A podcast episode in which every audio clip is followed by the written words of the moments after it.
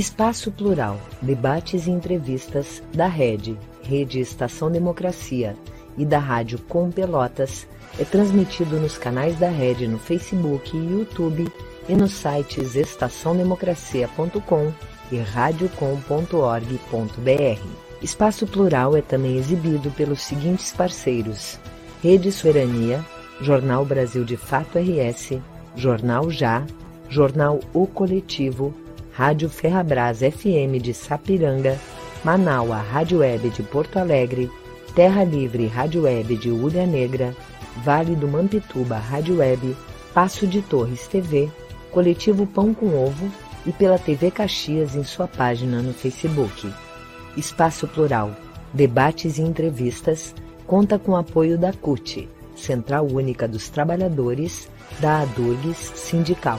Sindicato Intermunicipal dos Professores de Instituições Federais de Ensino Superior do Rio Grande do Sul e da Cressol, Cooperativa de Crédito.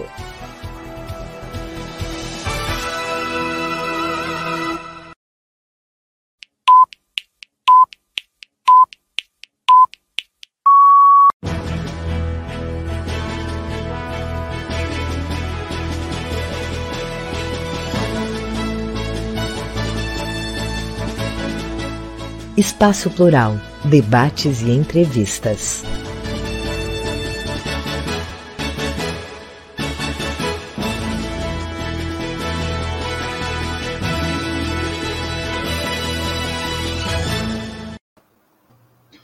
Muito boa tarde, eu sou o jornalista Solon Saldanha, da Rede Estação Democracia. Boa tarde, eu sou a jornalista Clarissa Henning, da Rádio Com Pelotas. Este é o programa Espaço Plural, que ocorre todas as tardes de segunda a sexta-feira, sempre iniciando às 14 horas. O Espaço Plural é transmitido por uma série de rádios e web TVs parceiras, além de também ser transmitido nos sites e nas redes sociais Facebook, Instagram e YouTube, tanto da rede Estação Democracia quanto da Rádio Com Pelotas. Para apoiar o nosso trabalho, se inscreva nos nossos canais, ative e curta as transmissões. Você também pode participar enviando sugestões, comentários, dicas de pauta uh, para construir o programa junto conosco. E de hoje, o tema do debate será a comunicação social no Brasil. Para isso, nós contamos com a presença de quatro convidados. Marcelo Reck, presidente da ANJ, Associação Nacional dos Jornais. Celso Schroeder, diretor da FENAGE, a Federação Nacional dos Jornalistas, e da FEPALC, Federação de Periodistas de América Latina e Caribe. Orlando Guilhom, ativista do Fórum Nacional pela Democratização da Comunicação e membro do portal Favelas. E Maria Inês Nassif, ganhadora do troféu Mulher Impressa.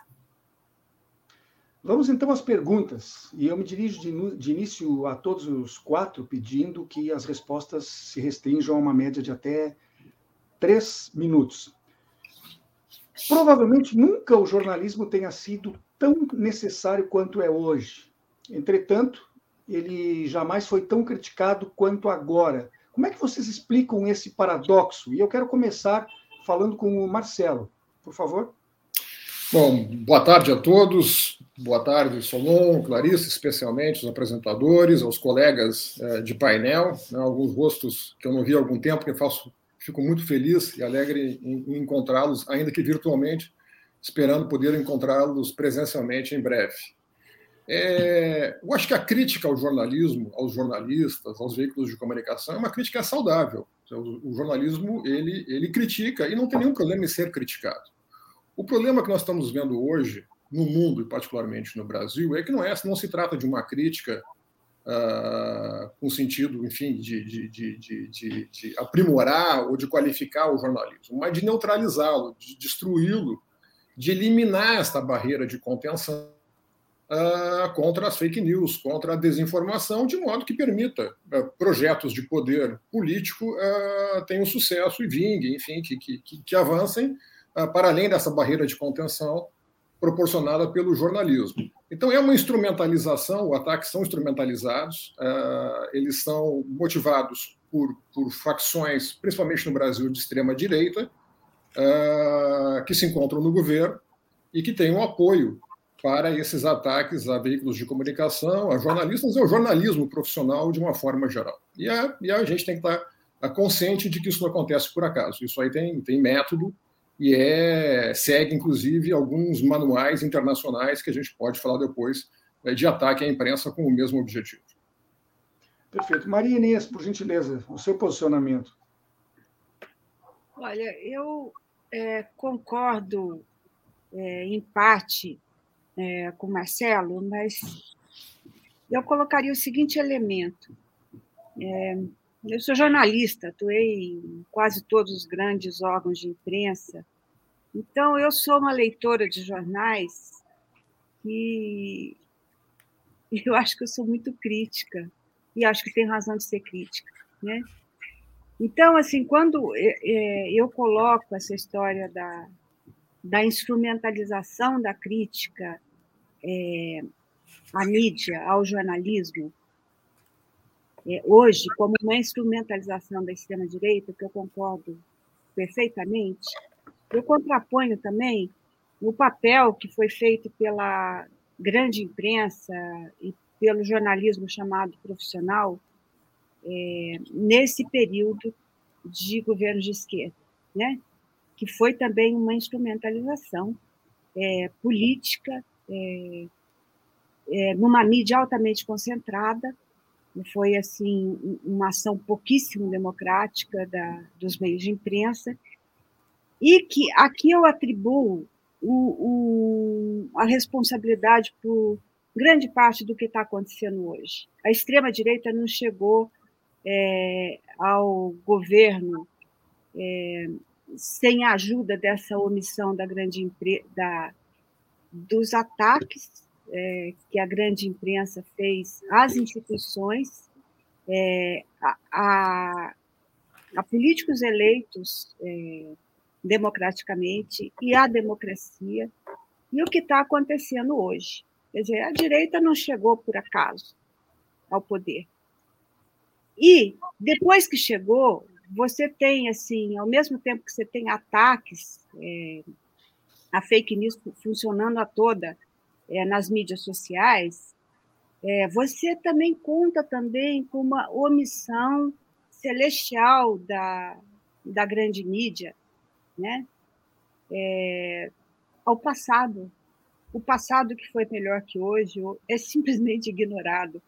Você ouve televisão, ouve as emissoras de televisão é, sobre, é, que hoje se opõe ao Bolsonaro, à extrema-direita, dificilmente você ouve falar é, dos governos onde isso teve melhor. E nós, é, o país teve sob governo de esquerda é, um período bastante longo para a gente não lembrar. Então, o que você nota hoje é que é, a grande mídia simplesmente está querendo apagar da memória histórica do Brasil o passado recente, né? E agora, quando volta a falar, porque é necessário, que está em véspera de, eleições, é, começa a falar num desvirtuamento da, da realidade passada, que é uma coisa incrível. Então é o seguinte: nós, nós o, o jornalismo e nós jornalistas somos muito criticados é, pelos nossos acertos hoje, tá? Pelos nossos erros do passado. A gente está pagando os erros do passado e nós fizemos a população brasileira pagar esse preço alto é, que, a, a, que as elites impuseram à nossa democracia. Eu acho. Orlando, por gentileza. Então, é, minha modesta contribuição para esse debate, essa aparente contradição entre o papel do jornalismo, que é tão necessário e ao mesmo tempo tão criticado, ele se dá, a meu ver, porque, sob o ponto de vista estrutural, não existe o jornalismo no sentido abstrato, etéreo. O jornalismo que existe é concreto. É o jornalismo que é feito pelos através dos meios de comunicações reais e concretos que existem no nosso país. E eu diria que, sob o ponto de vista estrutural, o sistema de comunicação no país, ele não de hoje, já desde muito tempo, agora se aprofunda, ele tem problemas é, que nós vemos, nós do FNDC, viemos combatendo nesses 30 anos de existência. Primeiro, o, a questão do monopólio, do oligopólio. Acho que nenhum país do mundo tem um nível de concentração em empresas privadas de comunicação como o nosso, tão forte como o nosso. A gente costuma dizer que sete a oito famílias dominam mais de 50% dos grandes meios de comunicação aqui no Brasil. Segundo, uma um predomínio, predominância do setor privado sobre aquilo que poderia ser público e estatal.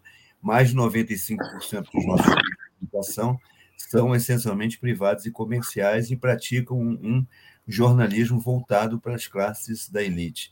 Terceiro, uma prática sofisticada de manipulação da informação, daquilo que a gente convencionou chamar de desinformação das mais diferentes formas.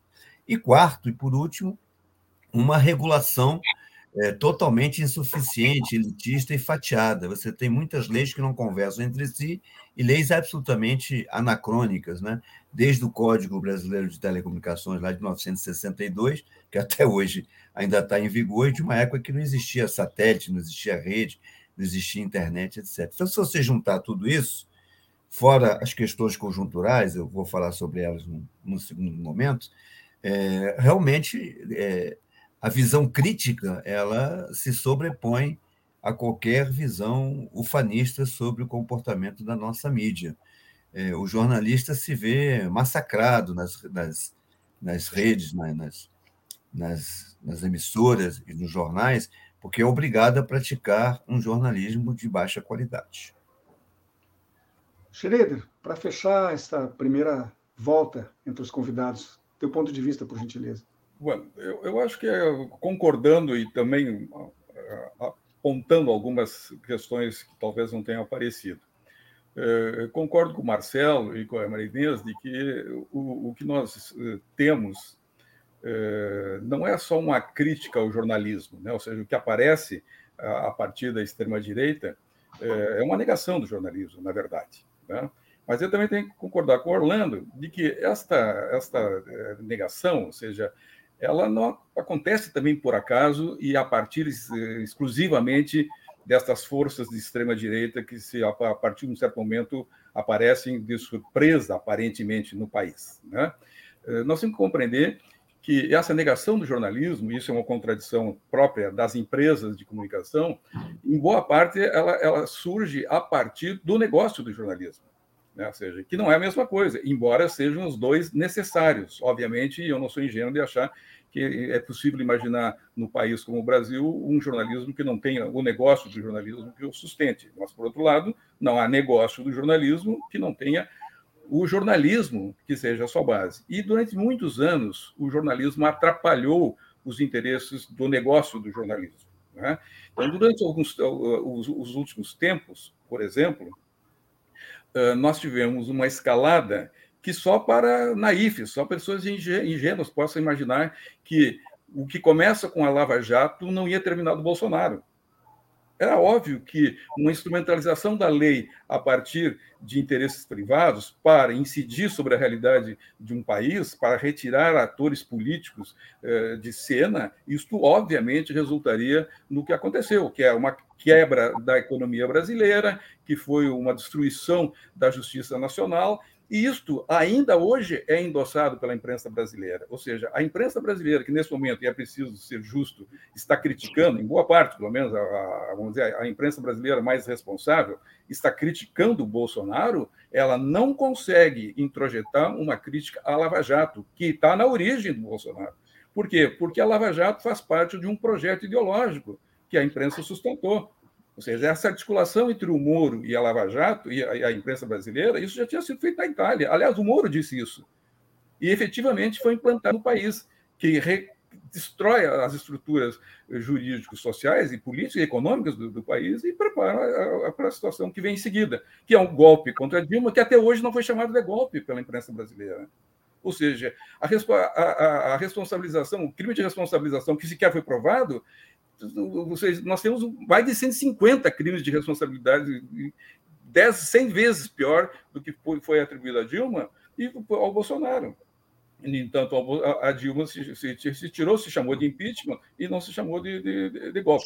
Essas somas todas vão negando o jornalismo. É óbvio, porque o país não foi informado que houve um golpe parlamentar e judicial naquele momento. Que houve, né, como tinha acontecido em Honduras, como tinha acontecido no Paraguai, como tinha acontecido na, na em boa parte das, da, das da, lá da, da das, das, chamadas, chamadas primaveras árabes. Ou seja, é em andamento um projeto político, inclusive de interesse exterior, que o que a, que a mídia brasileira não deu conta, ou não quis, ou não pôde, ou não quis, a partir dos interesses da, da, grande empresa.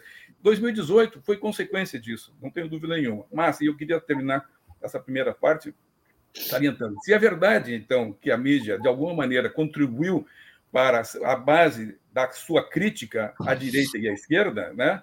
também é verdade, e é preciso registrar, que é a mídia brasileira que reage ao, à catástrofe anunciada em, em, em, março de 2020, quando a pandemia é declarada no mundo, e o governo brasileiro a nega.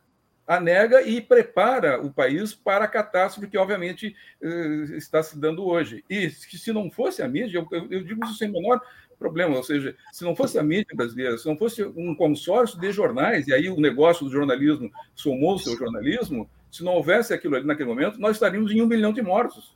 Muito mais do que 600 mil que nós temos hoje. A tragédia seria muito maior. Então, essa contradição é uma contradição que aponta para um lado a necessidade do jornalismo, isso não há dúvida nenhuma, e eu sou um defensor, e o Marcelo sabe disso, o quanto que nós temos sintonia nisso. O seu jornalismo é essencial para a democracia eh, qualquer democracia. Por outro lado, o jornalismo precisa ser livre dos interesses, inclusive corporativos, das empresas que o, que o sustentam. Né? Ou seja, não é possível que um, que, um, que um, jornalismo esteja escondendo coisas, ou não noticiando coisas, ou não tratando de coisas, ou tratando de coisas de uma maneira como diz o Orlando, de uma maneira enviesada, a partir dos interesses desta empresa. Isso macula o jornalismo. E quando ele é necessário, ele está sempre muito mais frágil do que ele poderia ser. Os ataques que o Bolsonaro e o Trump faziam aos jornalistas eh, brasileiros e norte-americanos, estadunidenses, era uma tentativa de desconstituir uma base social necessária que o, que o jornalismo construiu eh, na, na, na, na, sociedade eh, contemporânea. Né? Ou seja, a esfera pública que nós usufruímos, que está sendo atacada diariamente, ela é fruto, em boa parte, pela existência histórica do jornalismo. Então, é esse jornalismo que é necessário resgatar se nós queremos constituir ou recuperar ou reorganizar minimamente uma esfera pública que garanta a liberdade para todos nós. Eu gostaria de fazer um. É, uma... Todos responderam, né? Não me perdi. Todo mundo respondeu Sim. a primeira pergunta, né? Sim, tá. É, eu gostaria de fazer agora uma pergunta.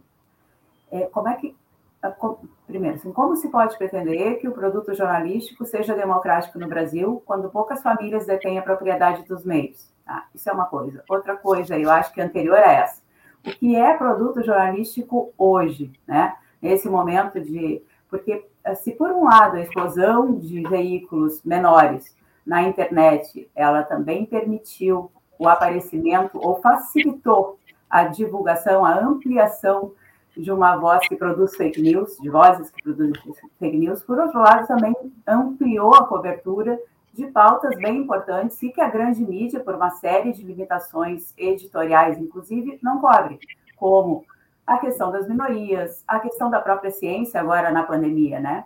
Então, eu gostaria de saber uma de vocês, uma como vocês veem o produto jornalístico hoje neste ambiente? E, por outro lado, a questão da democracia deste mesmo jornalismo, não só o jornalismo chamado de grande imprensa, mas também esse jornalismo menor, digamos assim, entre aspas. Vamos começar com o Marcelo, por favor. Bom, obrigado, Clarissa. É, eu, eu não deixo achar uma ironia ter que falar desse assunto aqui num veículo de comunicação, em vários veículos de comunicação, de um novo mundo. É, o mundo, é, é, é mundo mudou muito depois da, da internet. É, assim, a transforma a revolução digital. Eu tenho aqui uma, uma Apple TV, por exemplo, aqui na minha casa, em que eu, se eu quiser, eu faço isso. Assisto dezenas de televisões de diferentes países ao vivo, acesso centenas de emissoras de rádio. Eu posso, com o iPad, com o telefone celular, acessar incontáveis, infinitas fontes de informação. Então, é, é, é, são emissoras de televisão, emissoras de rádio. Nós estamos falando aqui numa série de emissoras de rádio. E eu não vou menosprezar essas emissoras, são importantes partes do ecossistema, do ecossistema de comunicação do planeta hoje. Né? Então, é, é, é, eu acho até uma certa ironia ter que responder uma questão dessa neste, neste ambiente aqui, que é um ambiente que claramente faz parte desta revolução que a internet trouxe. O que nós estamos vendo no mundo hoje é uma erosão fortíssima de receitas da atividade jornalística. O que está acontecendo? Tem um duopólio digital, nominalmente Facebook e Google, que ficam hoje com 70% a 80% das receitas de publicidade digital do planeta. Com isso, os veículos de comunicação, sejam eles de quais foram os meios, tá, não estão conseguindo fazer uma transição econômica para o mundo digital. Então, estão ficando para trás, estão ficando uh, uh, uh, com os modelos antigos de receita que já não sustentam mais essa, essa, essas redações, não sustentam mais um, um, um, investimento em tecnologia, etc. Né? Porque, enfim, como diz o Schroeder, é um negócio, é um negócio e o negócio precisa, como qualquer negócio, seja padaria ou um veículo de comunicação, precisa gerar um resultado financeiro ah, no fim do mês para ser sustentado, a menos que fique pendurado ah, ah, nos cofres estatais. Né? Não sendo isso, precisa gerar uma receita. Então, hoje, o grande problema que nós vemos é a erosão do jornalismo. Eu tenho alertado isso em escala mundial. Nós vamos ver em uma ou duas gerações, se nada for feito, se não for revertido, o fim ou o quase desaparecimento do jornalismo profissional exercido de forma independente e, e, e alguns países já caíram para essa, já acordaram para esta, esta realidade. O caso da Austrália, por exemplo, começou a discutir, já discutiu e aprovou uma legislação que prevê a remuneração da atividade jornalística. Outros países, Canadá está discutindo agora, a Europa toda uh, uh, uh, também está em plena discussão. E se nós não tivermos uma reversão desta situação, aí sim nós vamos ver é, é, é, o desaparecimento dessas barreiras de contenção que tem alguma capacidade ainda de, de, de gerar algum impacto internacional e nacional. Então, é, é, é, é com preocupação que eu vejo o futuro da atividade, sem sombra de dúvida. Mas eu acho que, em contrapartida, o ecossistema se enriquece com, esses, com essas iniciativas ah, que, enfim, é, tem seu peso, tem a sua responsabilidade, tem a sua, a sua significância. Então, é, é, este é o novo mundo. E, infelizmente, o que nós vemos ainda é que alguns governantes é, de índole autoritária, é, autocrática, e, e, de direita e de esquerda. Na Venezuela aconteceu isso, na Hungria de direita está acontecendo, no Brasil está acontecendo, estimulam essa erosão financeira de modo a liquidar o ecossistema jornalístico para que possam impor a sua mensagem. Marinês, por favor. Olha, é, eu, eu acho, assim, eu concordo que é, os meios de comunicação tradicionais no Brasil, eles não fizeram a transição, é, eles não estão conseguindo fazer uma transição financeira é, para essa era digital, né? Mas, assim, eu, ao mesmo tempo, é, você tem uma profusão de, de de sites, é, de blogs, é, hoje, né, na, na mídia independente, na mídia alternativa, que também tem a mesma dificuldade financeira. Né? Eu acho, eu vejo uma grande dificuldade, é, hoje, a grande dificuldade jornalística que nós estamos vivendo é o seguinte, que os grandes meios de comunicação eles estão perdendo é, espaço financeiro, óbvio, né? É, mas eles são ainda o, o, os meios de comunicação que têm capacidade de investimento em informação. Eu acho que é, existe uma ilusão no jornalismo. É, existe uma ilusão de que o jornalismo independente vai heroicamente resolver tudo e não vai. Né? Jornalismo precisa de investimento é muito difícil fazer, fazer jornalismo fora do, é, do sistema, porque o sistema midiático brasileiro ele foi feito sob a lógica da concentração.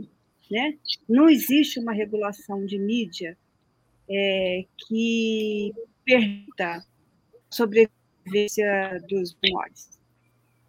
Então, eu acho que uma regulação, é, uma regulação de mídia que faltou no passado, ela é urgente é, na definição do que vai ser o jornalismo no futuro, sabe? Você imaginar é, que simplesmente fortalecer, é, manter o status quo dos atuais meios de comunicação, você vai melhorar o jornalismo brasileiro, é uma falácia, né? É uma falácia é, porque os meios de comunicação, como eu já disse antes, eles são responsáveis é, pelo caos político econômico que a gente vive em grande, é, em grande parte deles, né? Então, assim, a democratização da mídia parte, é, tem que partir de uma democratização é, dos meios de comunicação e da forma de fazer jornalismo. É, a gente tem que encarar seriamente é, o projeto de um novo jornalismo para o Brasil como parte de uma consolidação, de uma retomada de uma consolidação democrática brasileira. Eu acho que é isso. Orlando, por favor.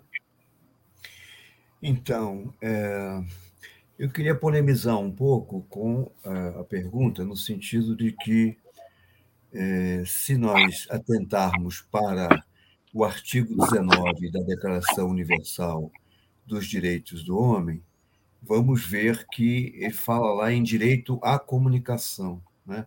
O jornalismo se insere dentro de um contexto maior, de um conceito maior, que é o direito à comunicação. O direito à comunicação como um direito de ir e vir, ou seja, cada cidadão quer ter maior e melhor acesso ao conjunto da comunicação, portanto, ao conjunto das fontes de informação, mas ele quer também ser produtor de conteúdo, ele quer também se comunicar, né? E hoje é, todo celular, todo iPad, toda internet dá essa possibilidade para o cidadão comum também ser um produtor de, de conteúdo. Então, eu não vejo como o, o papel do jornalismo no Brasil, dado as questões já que a Marinês já pontuou, possa se alterar substancialmente se nós não enfrentarmos o debate sobre o papel da informação e da comunicação de uma forma geral. Se trava, na realidade, uma batalha, para usar um, um termo gramsciano, é, enquanto os grandes meios de comunicação travam uma guerra de movimento, eles fazem, na realidade, a grande comunicação que atinge todos os lares, todos os brasileiros, ou a maior parte do, do nosso povo, você tem uma guerra de posição travada pela chamada mídia alternativa, mídia comunitária, mídia independente, popular, chamem como quiserem, que é uma guerra pontual, uma guerra de guerrilha, tentando disputar uma narrativa, tentando disputar um conteúdo, uma forma de fazer notícia, informação diferente, mas que, como disse muito bem a Marinês, dificilmente chegará a uma vitória se nós não pudermos enfrentar a questão do direito à comunicação e à informação no amplo debate sobre a necessidade de regulação, não só de regulação da, da mídia tradicional, da radiodifusão, os artigos 220 a 224 da nossa Constituição, que até hoje não foram regulamentados, mas hoje o grande debate que se abre sobre a necessidade da regulação também das chamadas plataformas virtuais, aonde proliferam a, a, a desinformação, onde proliferam as chamadas fake news, as mentiras, etc. É, portanto, é necessário avançarmos nesse debate para, se quisermos construir um Estado efetivamente democrático de direito, esse Estado democrático de direito terá que responder a essa questão do direito à comunicação. Celso? Uh, eu acho que nós, uh, houve um grande erro em um certo momento uh, da sociedade mundial, e no Brasil particularmente, dos anos 80, eh, quando apareceram as tecnologias, as novas tecnologias, e eu estava coordenando o FNDC na época, eu me lembro que esse debate era muito intenso, e nós, eh, eh, enfim, eh, pedimos e exigimos a regulamentação, principalmente dessas tecnologias que chegavam. De alguma maneira, a imprensa, a grande imprensa, as grandes empresas de comunicação e a esquerda brasileira, de alguma maneira também, caiu num conto de que as tecnologias em si mesmo eram libertárias, que essa tecnologia em si mesmo ela, ela, ela ia garantir é, para os indivíduos uma espécie de superação, de volta à ágora grega, onde todos falariam e todos escutariam. Isso era uma, uma ingenuidade, inclusive tecnológica, eh, e que apontou para uma crise, que esta sim é a crise no cerne da onde nós estamos. Se é uma crise de financiamento, e e o, Marcelo tem razão, uma crise séria de financiamento do jornalismo, há uma crise de utilização do jornalismo. Na verdade, há uma crise de mediação. A sociedade acredita agora, e o Humberto Eco falou sobre isso, inclusive, né? ou seja, que as redes tinham feito aflorar eh, né, uma espécie de, de, de, de curto-circuito da idiotice no, no, no, mundo onde todos falam e todo mundo acha que, que, que, que eh, o que fala merece ser ouvido. E com isso, nós retiramos a representação, nós retiramos a mediação, que é a base da mídia. Então, que na verdade, o, o, o que nós precisamos urgentemente é, ao lado de garantir financiamentos que, que deem conta dessa atividade, que é uma atividade cara, e que no Brasil nós imaginamos e incutimos. Eu me lembro desse debate sobre a TV digital, por exemplo, que nós fazíamos, e a defesa que a TV Globo fazia de não regular era de que a televisão era gratuita. Isto não é verdade, nunca foi gratuita, ela sempre foi paga, né? Mas essa ideia de que isto era gratuito incutiu-se no consumidor brasileiro e ele não paga pelo jornalismo ele não paga pelo jornalismo. Aquilo que o, que o Dines disse lá nos anos 80, no, no, seu livro O Papel do Jornal, que nós tínhamos que cobrar pelo jornalismo, que a sociedade tinha que saber o quanto é que ela pagava, porque a, a TV pública na Inglaterra, todo mundo sabe quanto é que custa. 30, 30 eh, euros, é, 30 euros, sei lá quanto é que está agora. Mas, enfim, todo mundo sabe quanto é que custa. No Brasil, nós não sabíamos, porque isso estava embutido no financiamento de, de, de um tipo de financiamento que isso sim esgotou-se. Isso sim acabou essa ideia do anúncio sustentando a, a, a, isso só acabou. Então, o que me parece é que nós temos que recuperar primeiro um consenso e, é, e, fazer a sociedade perceber que sem jornalismo ela não vai adiante. E acho que esse momento é rico para isso. Se os jornais, se as empresas do Brasil não fizessem um consórcio, olha só, gente, se as empresas brasileiras não fizessem um consórcio, nós não saberíamos o número de mortos pela pandemia no Brasil. Isso é um absurdo. Isso é um absurdo. No entanto, mostrou que o jornalismo, e aí mesmo o negócio do jornalismo, quando a serviço do público, ele é fundamental e importantíssimo. Por que, que nesse, quando diz respeito a isso, funciona e quando não diz respeito a isso, não funciona? Por exemplo, vou dar um exemplo agora. A, a, a Globo News está defendendo, e, e, brilhantemente, do meu ponto de vista, e combatendo esse negacionismo do Bolsonaro. No entanto, quando passa a, o debate a ser o Ministério Público, que é a autonomia do Ministério Público, ela sair defendendo a, a, a, a, contra a PEC 37, que era aquela, ou seja, de atribuir ao Ministério Público uma, uma, uma, liberdade, uma liberação absoluta sobre as outras liberdades, que é um absurdo filosófico do direito. Por que isto? Porque o Ministério Público é que sustenta a tese da Lava Jato. Então, de um ponto, a, a, a, imprensa brasileira aponta para uma solução necessária, importante, que é a saúde pública, e, por outro lado, garante um, uma hipertrofia de um, de um setor no, no, no, país que aprisiona a democracia brasileira. Faz as duas pontas a partir dos seus interesses, de um lado corretamente e do outro lado não corretamente. Como é que nós resolvemos isso? Regulando.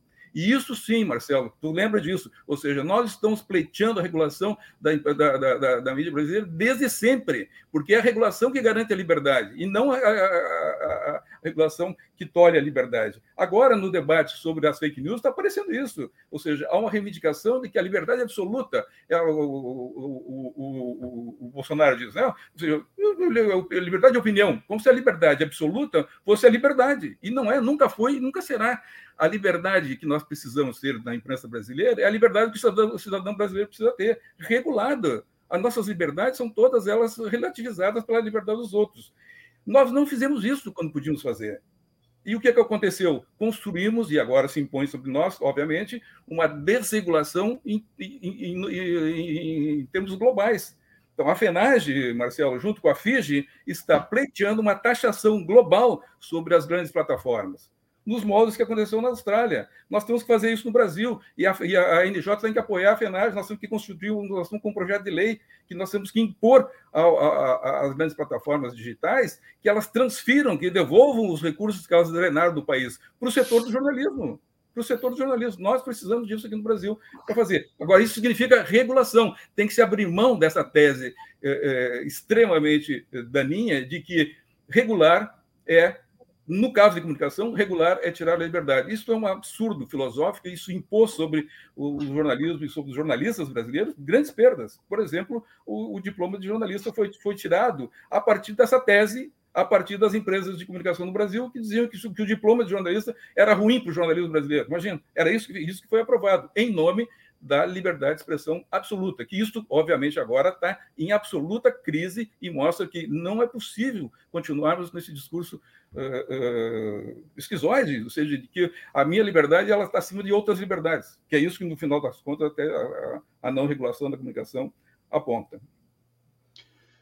Com, é, com a facilidade tecnológica que permitiu que qualquer pessoa de posse de um smartphone possa documentar acontecimentos com som e imagem instantaneamente, houve uma certa confusão do que é ser fonte e o que é ser uh, jornalista, né?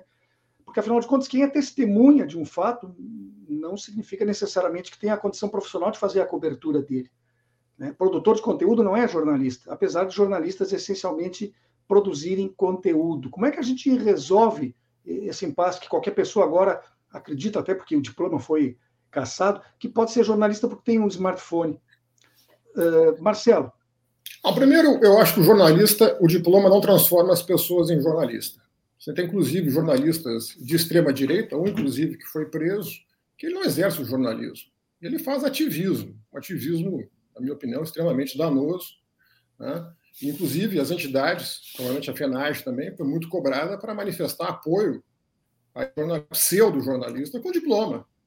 A diploma não dá o título de jornalista a ninguém. Aliás, é, é, é, eu acho que até uma discussão já superada. Eu acho muito bom o diploma. Eu nunca eu dirigi redações por décadas e nunca deixei de contratar alguém com diploma, porque, obviamente, a, a, as faculdades, por, por maiores deficiências que tenham, ainda produzem ou proporcionam né, um ambiente, um ecossistema de reflexão que, no mínimo, prepara melhor um, um, um, repórter do que um, alguém que fez a faculdade de engenharia, alguma coisa assim. Né? Mas, enfim, é, é, é, eu acho que isso aí não tem, nada a ver com a raiz dos problemas que nós estamos vivendo. Em grande parte do mundo não se exige diploma de jornalista para trabalhar de jornal, como jornalista é, e os problemas ah, ah, ah, não são diferentes. Então, é, eu acho que isso é uma falácia. Aliás, é, aliás também, outro problema que eu vejo, é, é, é, e aí eu tenho conversado, conversei bastante no passado com meus amigos na, na, na esquerda,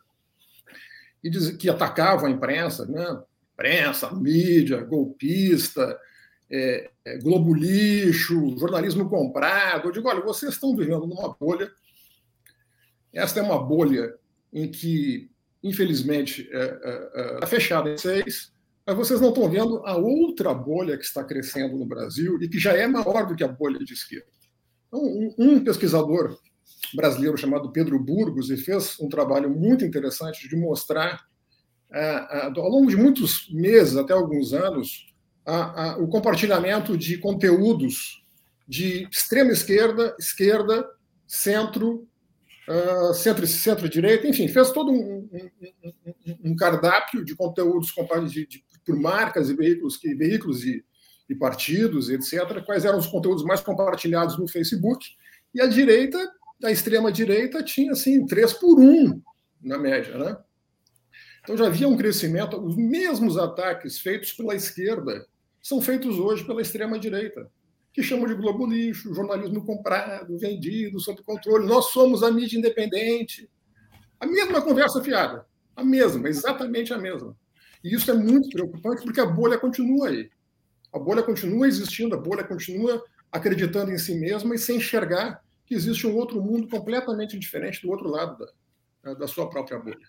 Então, infelizmente, eu acho que nós vamos levar muito tempo para furar essas bolhas, uh, para ver que o mundo é muito mais complexo é, e muito mais diverso do que algumas pessoas estão vivendo. Maria Inês?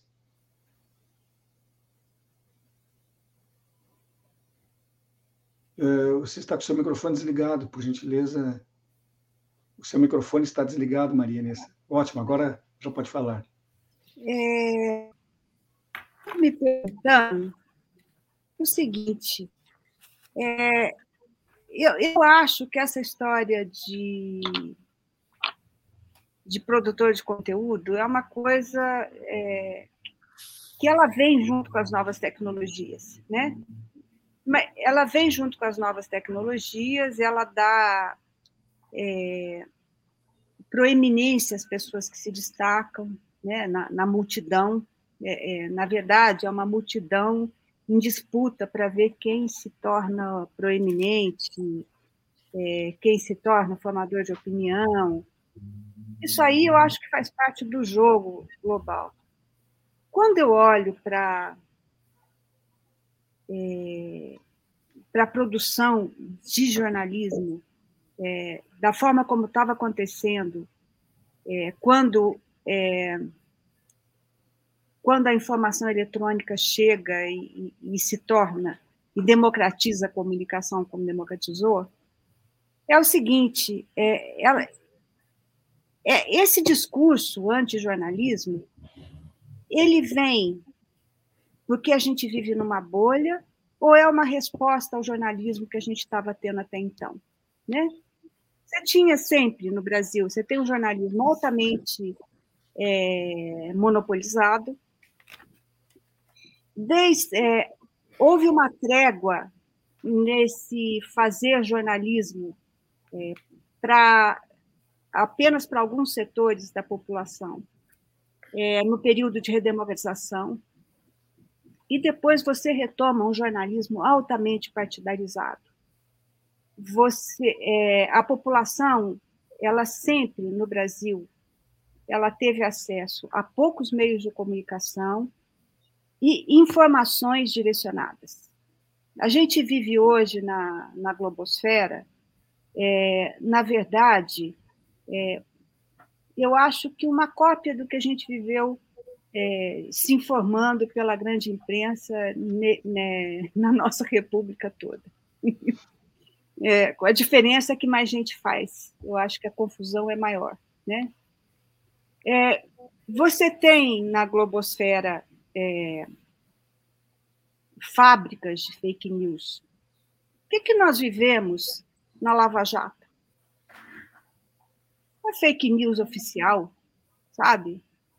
É, isso aí, a forma como as pessoas reagem é, ao passado, ao jeito como elas foram informadas ao longo da sua vida, é uma responsabilidade que o jornalismo tem que assumir. Sabe? Você contrapõe o jornalismo à produção de, de, de, de conteúdo de uma pessoa qualquer na, é, nas redes sociais, sendo que o jornalismo que foi feito foi esse. O que, que é fake news? Sabe? Nós somos os inventores da fake Nós não. A grande imprensa é, é o inventor da fake news, é a origem, né?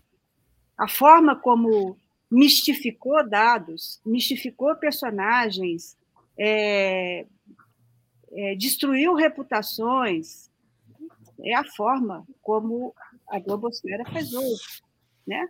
Então, nós precisamos aprender democracia e usar os meios que nós temos. Se a grande imprensa, se a grande mídia quiser entrar no jogo de refazer é, um, uma informação democrática, bem.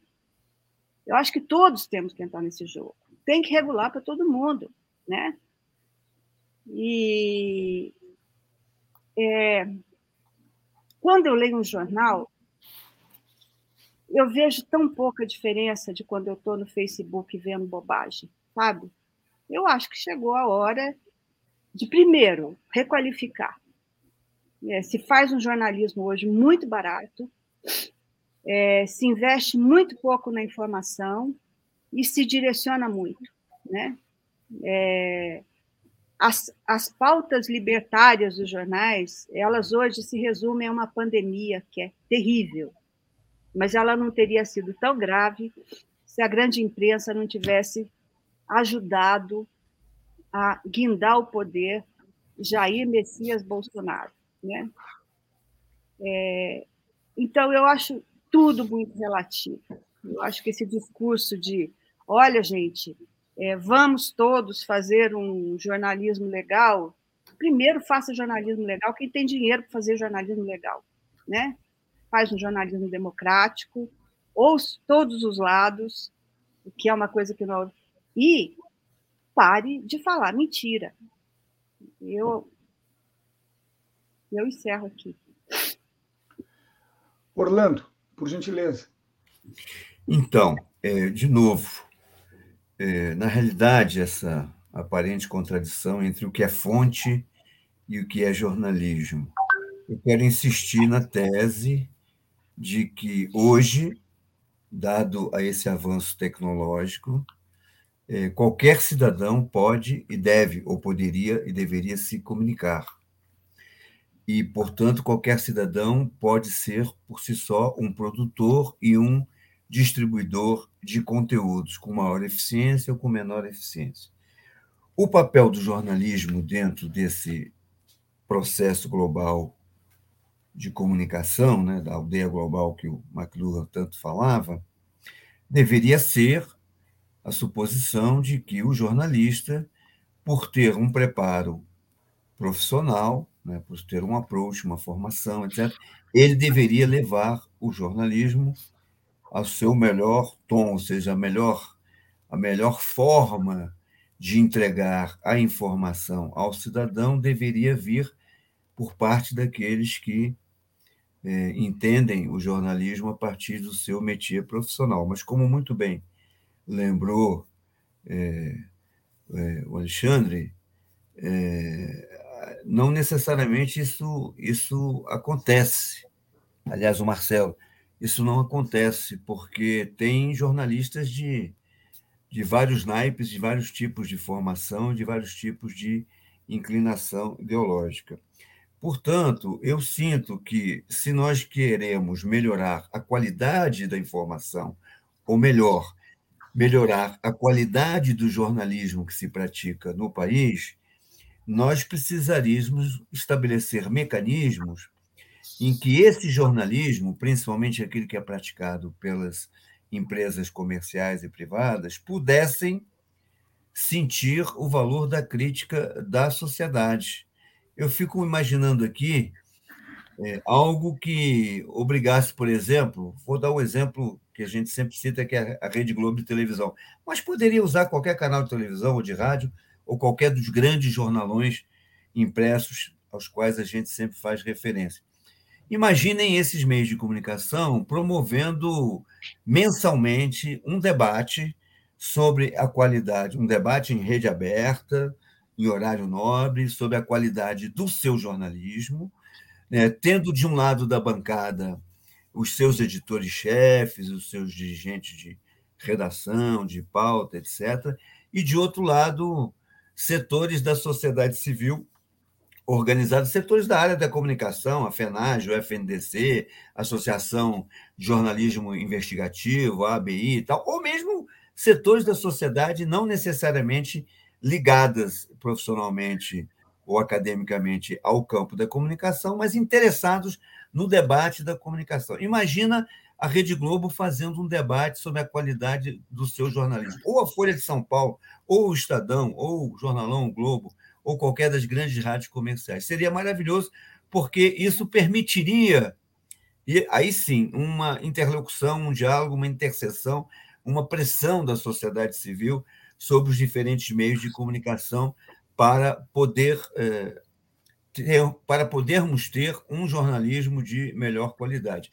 Enquanto a gente não tiver mecanismos é, desse tipo, o Marcelo estava fazendo referência às bolhas, eu, eu acho que é uma, uma figura de, simbologia, de simbologia que, que é, é, muito atual e que a gente deve se apegar muito a ela. Na realidade, essas grandes redações e esses grandes meios de comunicação também vivem as suas próprias bolhas. Né? Todos eles acham né, que fazem um excelente jornalismo, um excelente papel de comunicação e nunca estão muito abertos ao diálogo, à intervenção, à interlocução, à mediação, ao contraditório, ao debate né, a disputa de narrativas, ao debate das ideias, etc. Se nós tivéssemos no Brasil um sistema de comunicação mais permeável ao debate, às críticas, certamente todos nós sairíamos ganhando, não só as empresas, não só os profissionais, os jornalistas, mas a sociedade civil de uma forma geral, o cidadão e a cidadã brasileira de uma forma em particular. Fechamos então essa rodada com o posicionamento do Celso. Schroeder, por favor. É, eu acho que é, o, eu queria fazer uma diferenciação. Nós estamos falando em comunicação social, depois nós estamos falando em, em comunicação eh, e jornalismo. Primeiro, eu queria fazer uma diferença entre comunicação pessoal, que é a que está garantida na, na, na, Declaração Universal dos Direitos Humanos, no artigo 19, diz respeito à, à possibilidade de cada um falar, de nós falar o que quiser em qualquer circunstância. Isso é comunicação pessoal. Comunicação social tem uma outra dimensão e precisa ter uma certa outra, uma outra regra, que é a regulação. Ou seja, comunicação social pressupõe mediação. Eu falo em nome de alguém. Por isso me parece um pouco, eu tenho uma certa discordância com o Orlando quando o Orlando eh, atribui eh, ao fato das, a, da, da, digitalização, da internet, possibilitar que cada um fale, que isso em si mesmo representaria a democracia sonhada. O que nós estamos vendo é o contrário. Nós estamos vendo é o caos no mundo, né? ou seja, com a proliferação de fake news, que nada mais é do que a opinião de cada um, agora potencializado pela tecnologia, sem nenhum compromisso com a verdade ou com qualquer pressuposto público. Então, essa tecnologia em si mesmo, como qualquer tecnologia, ela não é libertária ou libertadora em si mesma. Ela, é, ela será ser regulada, isto é, se pensada para o que ela vai ser, eh, vai ser feita. O jornalismo, nós estamos falando que o bom jornalismo, para mim, eu sempre ou tem jornalismo ou não tem jornalismo. É tão verdade isso que os, os, os, regimes autoritários citados aqui, e vou pegar dois que nós conhecemos bem, o Trump e o, e o Bolsonaro, eles estão reagindo a todo o jornalismo. Não é o jornalismo daqui ou dela, qualquer jornalismo para eles é de esquerda. Por quê? Porque revela o que eles não querem revelar. Então, o jornalismo, quando realizado, ele tem uma função social ele efetivamente cumpre uma função social. Agora, a Marinês tem razão, para realizar um bom jornalismo, olhem como é que, como é que o The Guardian faz, o New York Times faz. Paga, empresta, põe dinheiro, investe. O paga é gratuito.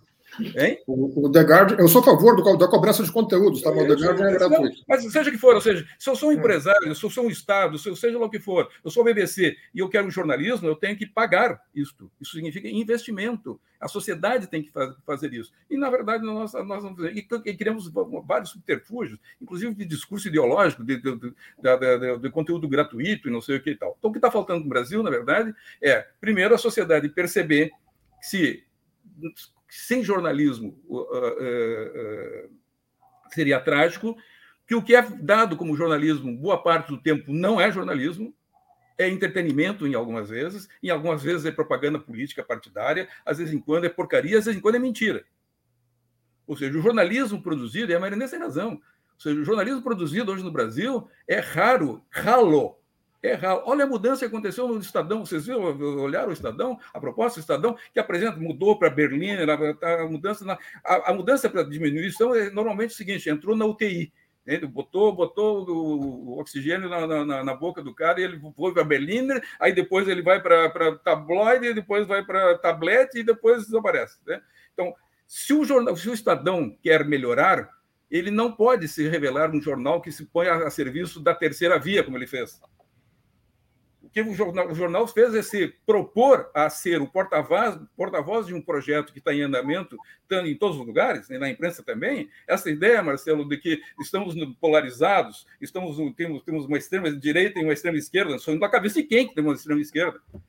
Vai me desculpar, quem propõe e diz que tem uma extrema esquerda no Brasil em andamento, e que isso faça uma polarização com, com, com, com o Bolsonaro, está sendo desonesto intelectualmente, historicamente. Não é possível. Isso é bom jornalismo. É, é óbvio. Não é possível que a gente diga que tem uma polarização. Não é verdade, não há polarização nenhuma. Nós temos um projeto de centro-esquerda no Brasil, quanto muito de centro-esquerda, que é o projeto do Lula, e um projeto de extrema-direita que tem aí. Ou seja, a construção de uma terceira via pelo jornalismo, isto sim mata o jornalismo. Seja, o projeto do, do Estadão tinha que ser de fazer o jornalismo de verdade, que nós estamos precisando. Nós estamos precisando investigar o que, que aconteceu de verdade na, na, na, no, no, Brasil nessa, nessa pandemia, que é um escândalo. É um escândalo no nível do, do, do, um escândalo do nível da carnificina e do genocídio nazista. É preciso dar, dar essa dimensão, gente. Não é possível que a gente passe a mão por cima, esconda o que aconteceu no Brasil. E o jornalismo, de alguma maneira, foi importante, eu disse, né? Mas nesse momento agora, eu estava vendo agora a Globo News ali, já está passando a mão por cima e o, e o Renan está muito radical e não sei o quê, porque na verdade o cara não é assassino. Ou seja, já começa a se mover, um, produzir um, um, um olhar e um relato que retirará da, da história brasileira essa tragédia que aconteceu nesses dois anos do país. E o papel nosso era fazer mediação, ia fazer. E de alguma maneira a gente fez aqui a colar então. Então, eu faço a defesa do, do, jornalismo e acho que ele é mediação mesmo. E nós temos que assumir isso. Nós falamos em nome de alguém, e isso é profissionais que fazem. O, o jornalismo é. e o jornalismo não foram inventados por alguém. Celso, me desculpa, eu vou ter que te interromper, porque a gente realmente está acabando o tempo. Bom, desculpa. Está faltando três minutos para acabar o programa. certo.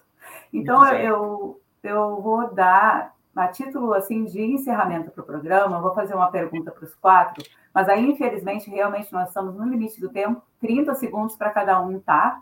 É, nesse ambiente hoje tão difícil que a gente vive, como é que a gente diferencia liberdade de expressão de censura? 30 segundos, por favor, vamos começar com o Marcelo.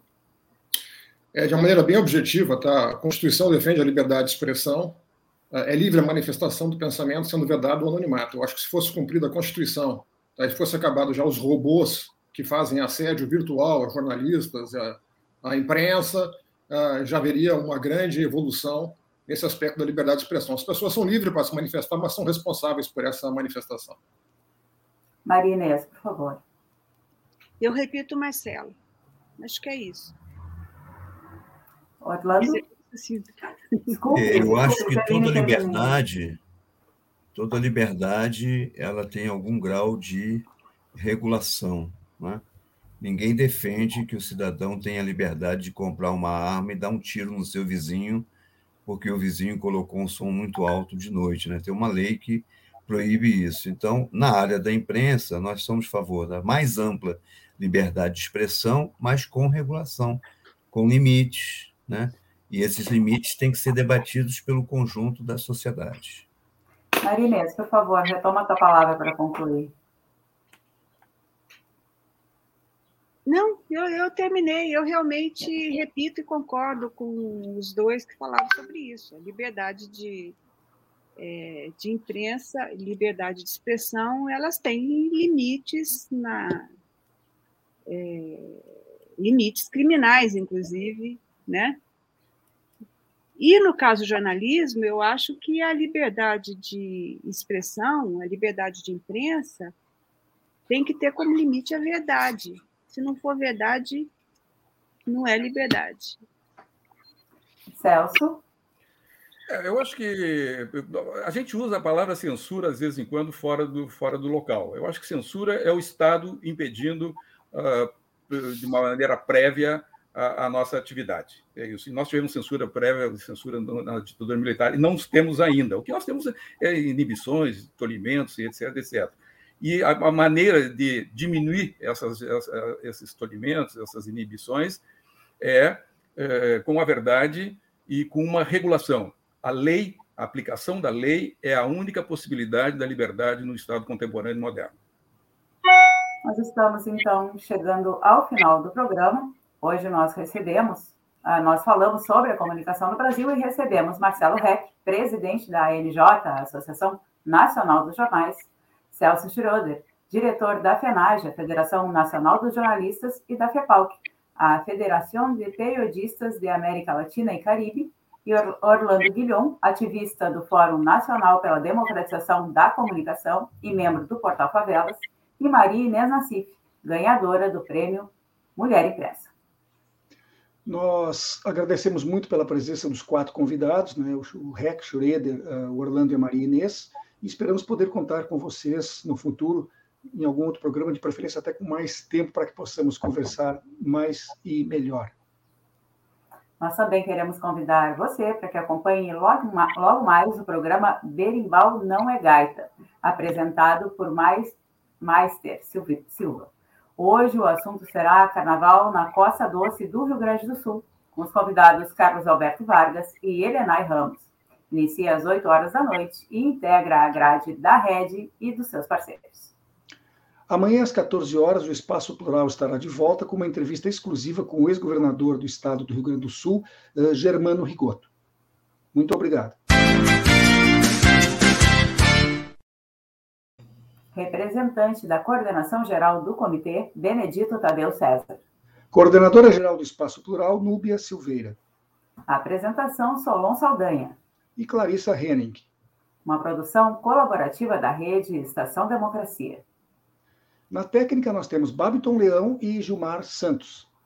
As opiniões emitidas pelos entrevistados e debatedores são de responsabilidade de quem as expressa e não necessariamente correspondem às opiniões da rede Estação Democracia, da Rádio Com Pelotas ou dos seus parceiros.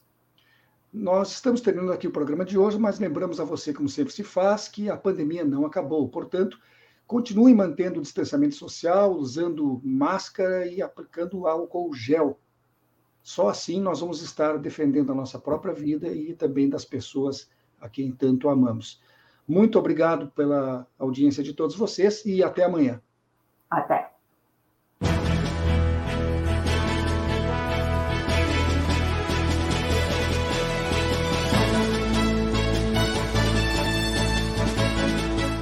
Espaço Plural, debates e entrevistas.